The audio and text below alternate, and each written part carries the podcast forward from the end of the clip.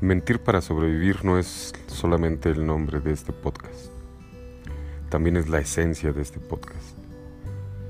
Esa frase resume mi experiencia personal y la forma en que aprendí a sobrevivir desde niño. Aquí les contaré mi experiencia personal y cómo el haber aprendido a mentir me permitió no solo la sobrevivencia, sino que también me dejó una vida llena de excesos, de adicciones y, en general, de codependencia. Escúchenme y sepan cómo a pesar de las adversidades, a pesar de todos los obstáculos, siempre es posible comenzar de nuevo. Gracias.